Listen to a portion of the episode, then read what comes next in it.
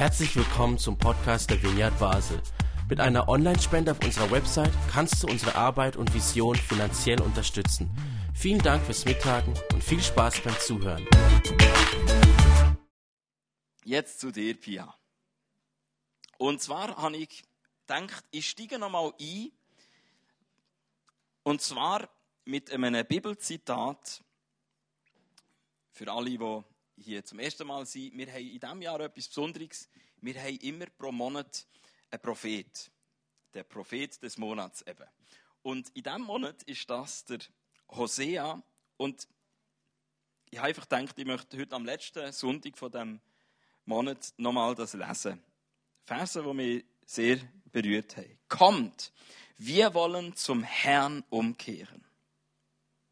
Er hat uns verletzt, aber er wird uns auch wieder heilen. Er hat uns geschlagen, aber nun wird er unsere Wunden verbinden.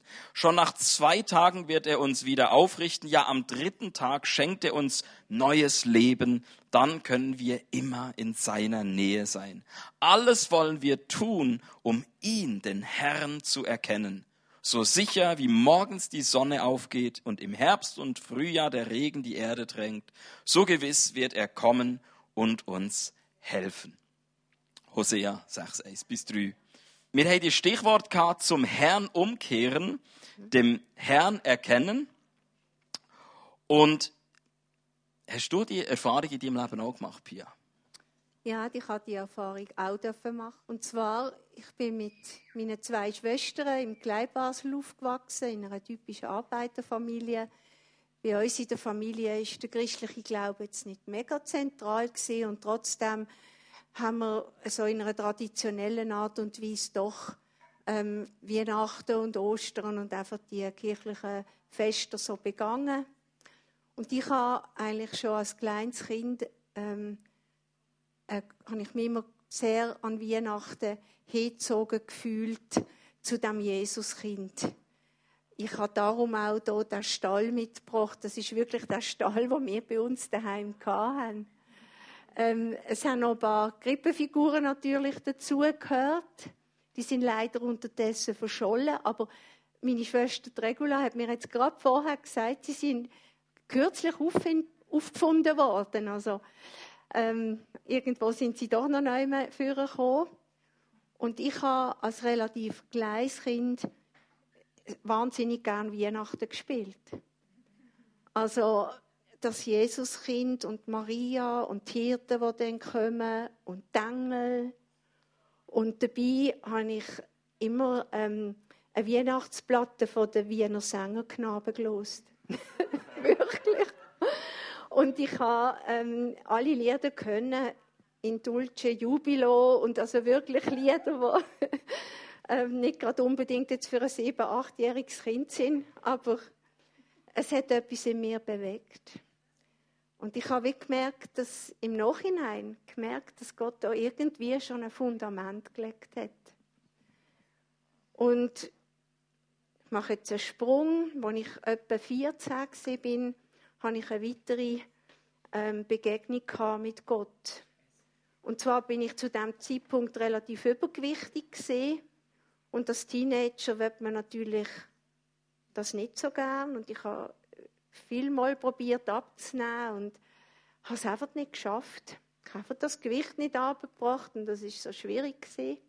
Und eines schönen Tages, ich weiß selber nicht, wie ich auf die Idee gekommen bin, ich bin in der Ferien gesehen, in der Natur und habe so in den Himmel geschaut und so die Wolken gesehen und plötzlich hatte ich den Eindruck gehabt, da ist irgendeine Kraft, äh, äh, ich habe wie eine Liebe gespürt und und ich habe das Gefühl gehabt, also ich habe das Gott zugeordnet und ich habe dann Gott gesagt, irgendwie Gott, wenn es dir geht, dann hilfst du mir beim Abnehmen.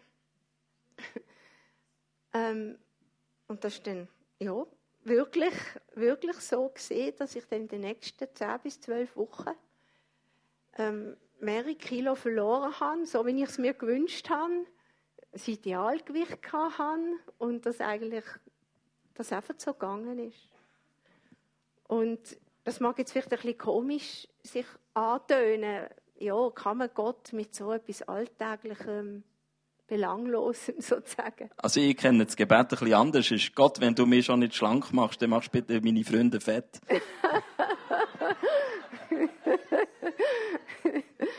ja, genau. Ja, und eben zur gleichen Zeit, eben mit 14, bin ich dann durch einen Kampfunterricht in eine Jugendgruppe eingeladen worden, in ein Pfingstlager.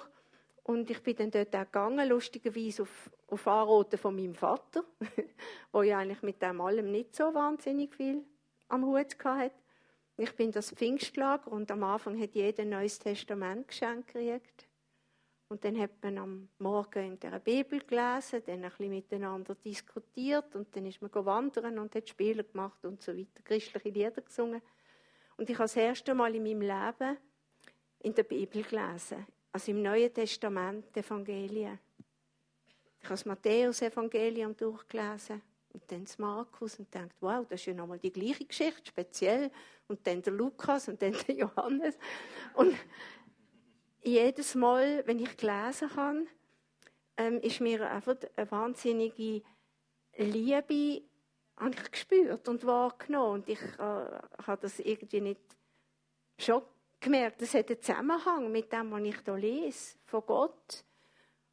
Aber ich habe das mir überhaupt vorher nicht vorstellen dass ähm, Gott, den ich bis anhin so nach meiner Abnehmerfahrung zwar schon als vielleicht höhere Macht so gesehen habe, aber nicht als ein Gott, wo jetzt irgendwie, wo man kann spüren, wo man kann, ich würde sagen sogar eine Beziehung oder eine Liebesbeziehung haben. Das habe ich mir nicht erklären und das habe ich bis anhin auch nicht gehört. Und, und das ist dann aber passiert. Und nach diesen drei Tagen ist für mich irgendwie klar gewesen, der Gott gibt es. Jesus ist irgendwie eine spezielle, hat eine spezielle Rolle in dieser Geschichte. Ähm, ich habe noch nicht ganz begriffen, was es bedeutet, dass er am Kreuz für mich gestorben ist und so weiter. Das ist alles noch ein bisschen zu abstrakt für mich. Aber die Liebe von Gott, das ist für mich klar gewesen. Das habe ich mir nicht eingebildet. Das ist, das ist sehr real gewesen. Und daheim haben meine Eltern bald gemerkt, dass es ein bisschen speziell da etwas passiert ist und haben dann gefunden, ich darf nicht mit Jugendgruppen gehen. Das ist jetzt doch so ein bisschen dubios. Und das hat eigentlich den Vorteil gehabt, dass ich wie daheim meine ersten Schritte mit Jesus eigentlich ganz unbelastet machen konnte. Unbelastet davon zu hören, was ein Christ soll oder was er nicht soll und wie er soll, sondern ich einfach so in der Bibel gelesen, mit Gott geredet, ähm, ja, so, ganz auf eine einfache Art und Weise. Meine ersten Schritte mit Jesus gemacht und das ist ähm, so einschneidend für mich, dass ich zum Teil, wenn ich draußen rumgelaufen bin und einen Baum oder eine Blume oder irgendetwas gesehen habe, dass, dass mein Herz wirklich übergegangen ist und ich Gott kann mir sagen, hey, wie wunderbar hast du alles gemacht. Oder auch Menschen im Tram, ich plötzlich realisiert habe, hey, jeder Einzelne ist von Gott gewollt und geliebt und gesehen.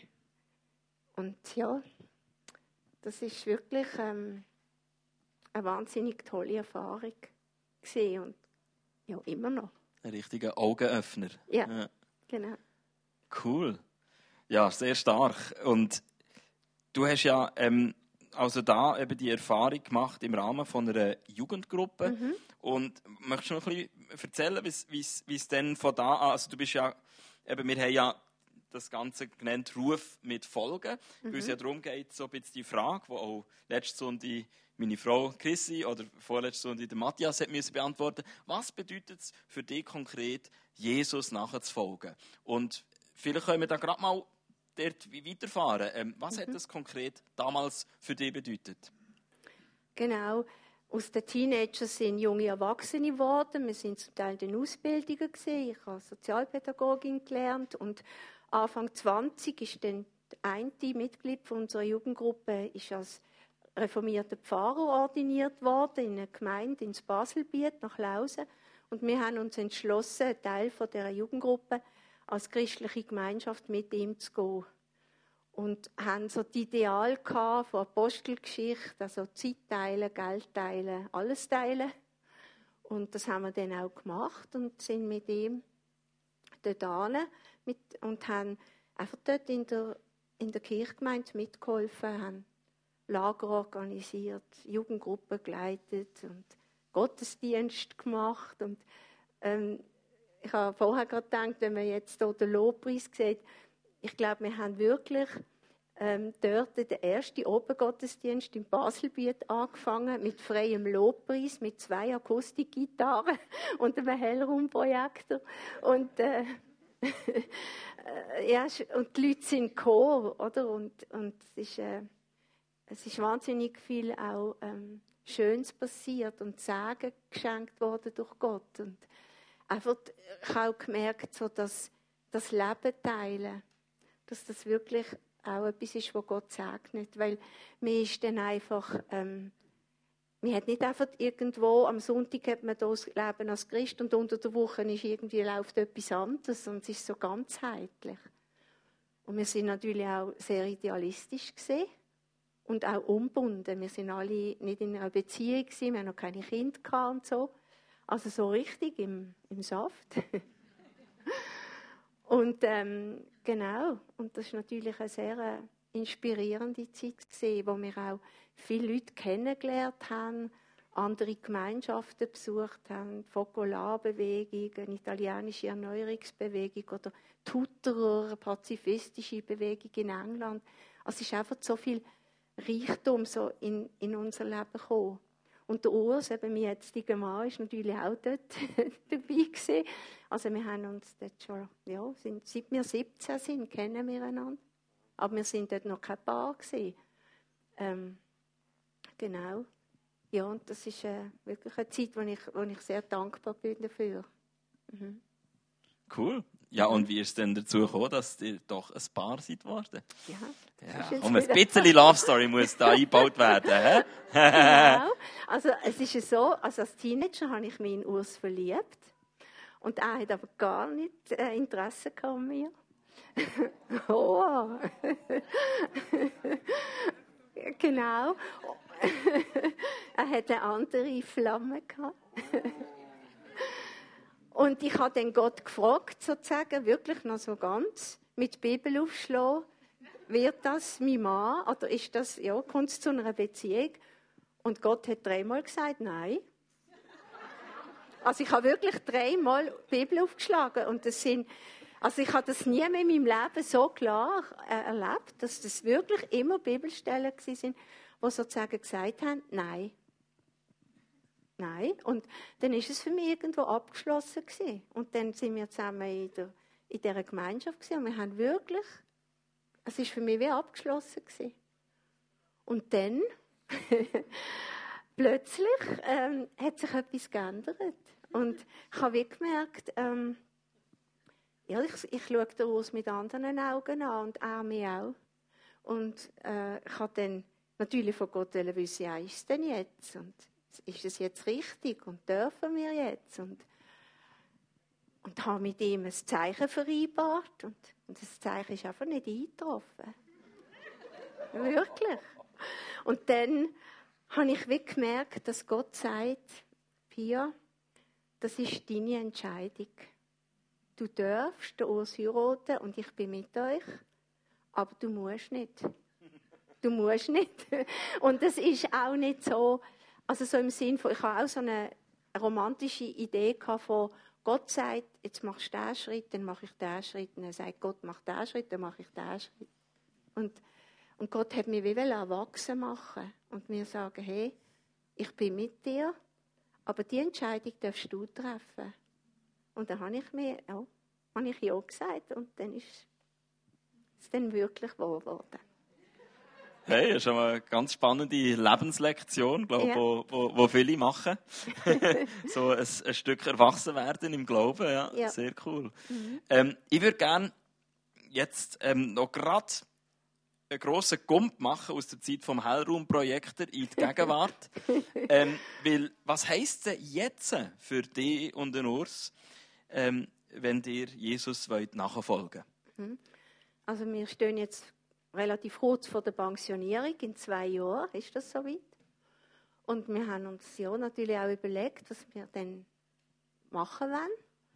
Also nur Kaffee trinken und Ferien machen ist nicht so unser Ding. Und wir haben ja auch, wir leben ja in einem großen Haus und der Urs hat auch die Werkstatt und den Laden dort. Und wenn er dann einmal pensioniert ist, wird er dann schon noch kreativ irgend, äh, tätig sein, aber nicht mehr in diesem Maß. Und wir haben uns überlegt, was machen wir mit diesen Räumen. Und dann ähm, haben wir wie von Gott die Idee gekriegt, wir könnten dort einen Kaffee machen. Und wir sind, wir haben noch nie wirklich in den letzten 40 Jahren über das gedacht, einen Kaffee zu machen. Wir haben auch gar nicht irgendwelche Voraussetzungen in dem Sinn. Aber wir haben wie ähm, gemerkt, wir möchten die Räume ähm, öffnen für Leute. Wir möchten hier einen Ort schaffen, wo Menschen können die Liebe von Gott erfahren, ganz unplakativ, wo sie sich dürfen willkommen fühlen. Ein Ort, wo Großzügigkeit sein. Wir wollen große Stücke verkaufen und große Tassen Kaffee. Jetzt wird es wieder schwierig mit dem Gewicht. genau. Genau, und wir sind jetzt so in diesem Prozess drinnen und wir sind gespannt, also was Gott macht. Eben, wir haben vorher für die Ukraine gebetet. Was in dieser Welt noch passiert, das wissen wir nicht. Aber ähm, ja, wir gehen jetzt einfach mal Schritt für Schritt und schauen, was Gott da machen wird mit uns und anderen. Es sind ja noch viele andere Leute auch mit von der Partie. Hey, mega stark und inspirierend. Ja, Pia, wir sind vorher ja ein ganz ein Stück gesprungen und haben dort einen wichtigen Teil dazwischen ausgelassen. Mhm. Und um den soll es jetzt in der zweiten Hälfte gehen. Ähm, du hast schon die erste Begebenheit erzählt, wo, ja, wo wir so ein, bisschen äh, ein Stück Erwachsenheit ist in die Glauben hineingekommen. Und ähm, gleichzeitig nicht auf Kosten davon, dass, dass deine Leidenschaft, dem Jesus wirklich nachzufolgen und zu fragen, was, was, was, was möchte er, wie kann ich ihm dienen oder so, das hat ja überhaupt nichts an dem geschmälert. Und gleichzeitig ist es eine Reise vom auch Gott irgendwie besser kennenlernen, denke ich. Und, und da hast du einige tiefe Erfahrungen auch noch gemacht, die ich jetzt, mhm. ja, ähm, einfach, ein Stichwort, das du in der Vorbereitung gesagt hast, ist so, Gott versorgt. Ja. Und da hast du eine, äh, äh, eine Geschichte dazu. Erzähl doch die. Ja, wo wir dann geheiratet haben und ähm, die zuerst Tochter aufgezeigt ist Sharon und zwei Jahre später der Micha. In dieser Phase ist einfach in unserem nächsten Umfeld wirklich ähm, sehr viel Schweres passiert, also mit schweren Krankheitsfällen ähm, und einfach äh, wirklich, wo wirklich Leute nahe Verwandte von uns so in, in schwere Krisen hineingekommen sind und wo wir wie gemerkt haben, da sind wir jetzt ein Teil davon. Da, da sind wir gefragt, da ähm, braucht es uns. Und manchmal ist man mehr oder weniger hilflos daneben gestanden. Aber wir haben wie gemerkt, ähm, das ist jetzt unsere, unsere Aufgabe, früher noch, wo wir noch in der Lebensgemeinschaft waren, war viel so gegossen oder? Und, und man ist so, man hat auch sehr viel, ähm, ja, äh, direkt gerade positive Rückmeldung gekriegt von dem, was wir an Engagement gezeigt haben. Und dann ist einfach die Phase in unserem Leben, wo es mehr so innerfamiliär uns gebraucht hat und wo wir auch gemerkt haben, ähm, auch wenn, wenn man alles richtig will machen und sich Mühe gibt und, und trotzdem passieren schlimme Sachen. Es passieren Sachen im Leben, die man nicht kontrollieren kann. Und ähm, wo einem an Grenzen bringen, wo einem, ja, wo, wo man einfach nur auch Mitglieder kann mit den Leuten, die so schwierige Sachen durchmachen. Und in dem Innen aber gleich zu merken, auch wenn wir das Leben nicht kontrollieren, dass, und das sage ich nicht liebsinnig, aber ich sage es, dass Gott es in Kontrolle hat, dass Gott Kontrolle hat. Und ähm, in dieser Zeit habe ich wie auch wie so gelernt, also Bedeutung vom Kreuz. Also Jesus ist ja am Kreuz für uns gestorben und es heißt ja im Jesaja, Für wahr, er trug unsere Krankheit und lud auf sich unsere Schmerzen. Ähm, wir sahen ihn und es war nichts, was uns gefallen hätte. Also Gottes Sohn, der sich in das Leiden hineingibt, der sich beschmutzt. Ähm, der Pete Craig hat ein Buch geschrieben, das heißt Dirty Glory. Schmutzige Herrlichkeit. Und, und ich glaube wirklich, dass ähm, Gott sich nie scheut, in unser Leiden hineinzugehen. Und ähm, genau, das, hat, das haben wir so ein bisschen in dieser Phase dürfen, oder müssen erleben. Das ist nicht, dass man das wünscht und sucht, aber wenn es kommt, dann, ja, dann ist es so, dass man es einfach mit Gottes Kraft irgendwie durchsteht.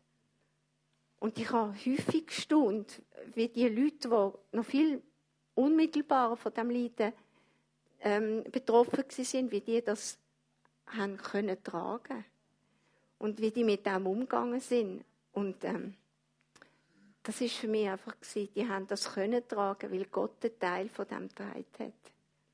Und in dem Sinn ist das für mich Gott versorgt. Mit Kraft.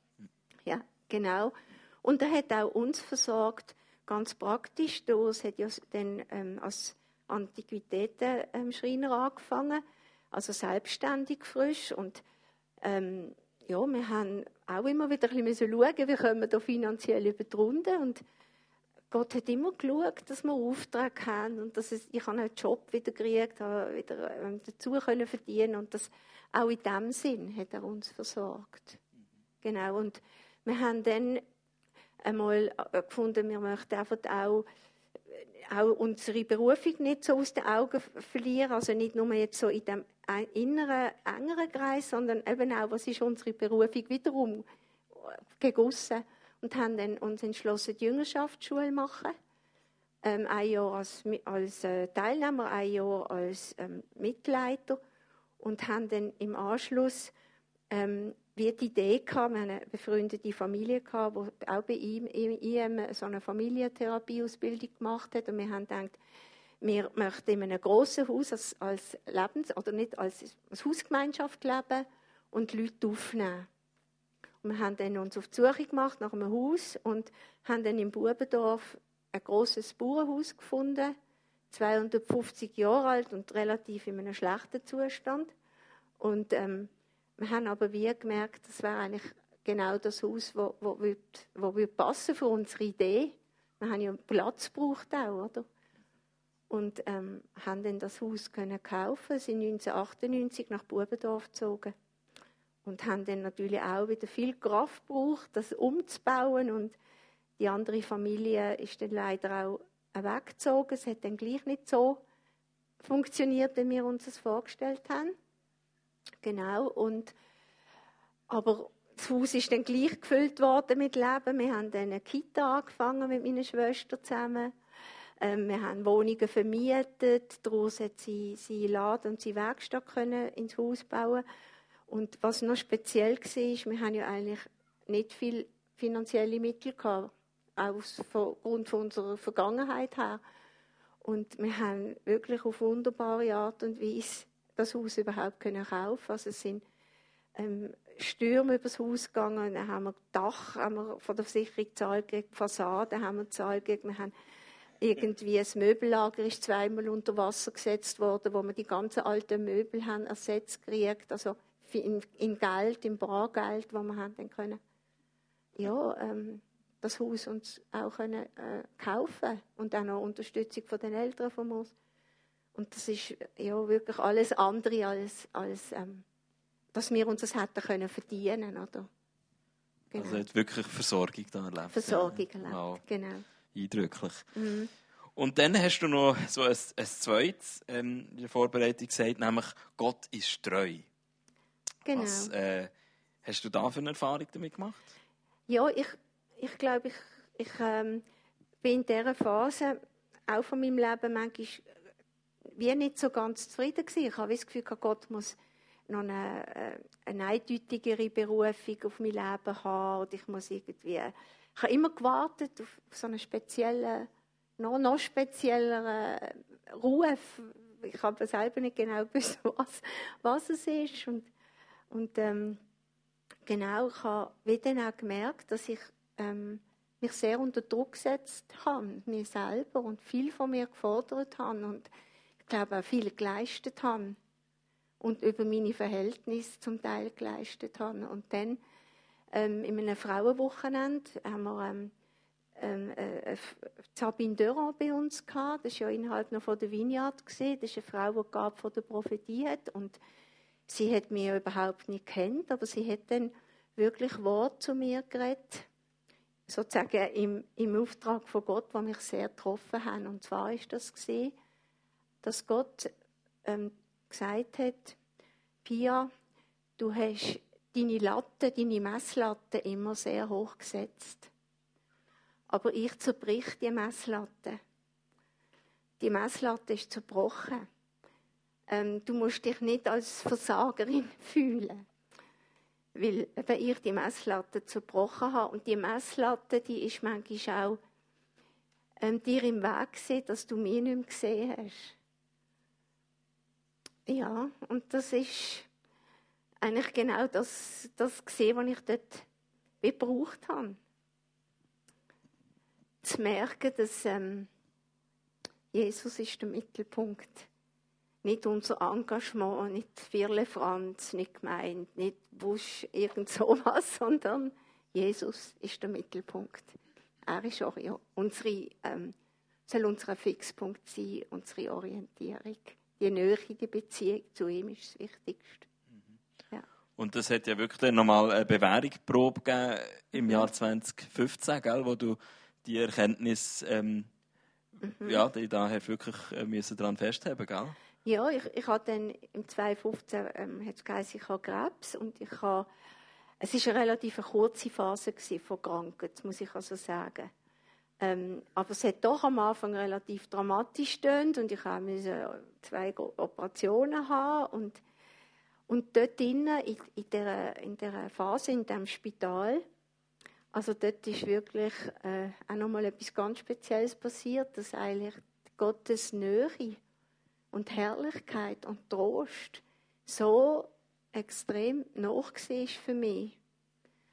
Ich glaube, ich habe selten in, Lebens, in diesem Lebensabschnitt so viel gelacht wie in diesem Spitalzimmer mit den drei anderen Frauen, die bei mir im Zimmer waren.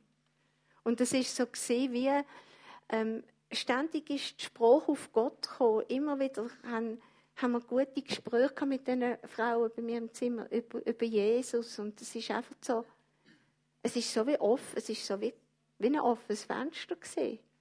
Und ich habe ähm, ja, ich habe mich schon auch gesagt und gedacht, wo, wo führt das hin? Und ich meine, ich wollte schon ich wollte schon noch weiterleben, ist jetzt schon nicht so gesehen. Und ähm, und dann habe ich wirklich äh, am 11. Februar 2015 im Spital den Befund gekriegt, an meinem Geburtstag, dass ich absolut gesund bin, dass nichts befallen ist von meinen Lymphen und so, obwohl man das zuerst wirklich denkt. Wow. Ja. Das ist... ja, genau, wir sind am Schluss angekommen. Super, hey, vielen, vielen Dank, Pia, für deine Sehr Offenheit. Gern ich meine, das ist ein Leben voller äh, Gotteserfahrungen. Da könntest du mhm. sicher nochmal die Zeit füllen mit, mit ja. noch weiteren Stories, gell? Mhm. Und, aber jetzt, vielleicht so als Schlusswort. Mhm. Hast du noch etwas, was du uns heute Abend möchtest äh, mitgeben? Ja. Also, ich habe eben den Stall gebracht. Ich hätte eigentlich noch ein Kreuz aufstellen das haben wir nicht gefunden, aber da hängt es. Also das Kreuz, ganz wichtig und zentral und Gott versorgt, die Liebe von Gott. Ich habe hier Brot gemacht, es kann auch jeder, der noch ein Stück nehmen Und das Brot steht ja auch für das Wort von Gott, was auch ganz wichtig ist, dass wir uns immer wieder daran halten. Und ich möchte einfach sagen, zum Schluss, das ist meine Geschichte. Und jeder von euch hat, die haben eure Geschichte mit Gott. Und ähm, genau, und das ist eigentlich ganz wichtig, dass man das wie wir sehen, dass wir nicht wollen, sein wie Sel oder jene, sondern dass wir wie die Gemeinschaft mit Jesus, dass das einfach das Wichtigste ist und dass das im Mittelpunkt ist. Genau. Und dann möchte ich jetzt noch äh, Schlussvers oder ein paar Vers lesen aus Johannes 14, wo es darum geht, dass Jesus der Weg ist. Also, Jesus sagt dort zu, zu seinen Jüngern, im Haus meines Vaters, es gibt viele Wohnungen. Wenn es nicht so wäre, dann hätte ich es euch gesagt. Ich gehe jetzt voraus, um einen Platz für euch vorzubereiten. Und wenn ich dann alles vorbereitet habe, komme ich zurück und werde euch zu mir holen, damit ihr auch da seid, wo ich bin. Den Weg dorthin kennt ihr ja. Herr, sagte Thomas, wir wissen nicht einmal, wo du hingehst. Wie sollen wir da den Weg kennen? Ich bin der Weg, antwortete Jesus. Ich bin der Weg, ich bin die Wahrheit und das Leben. Zum Vater kommt man durch mich. Das ist das Schlusswort, und ich euch gerne weitergeben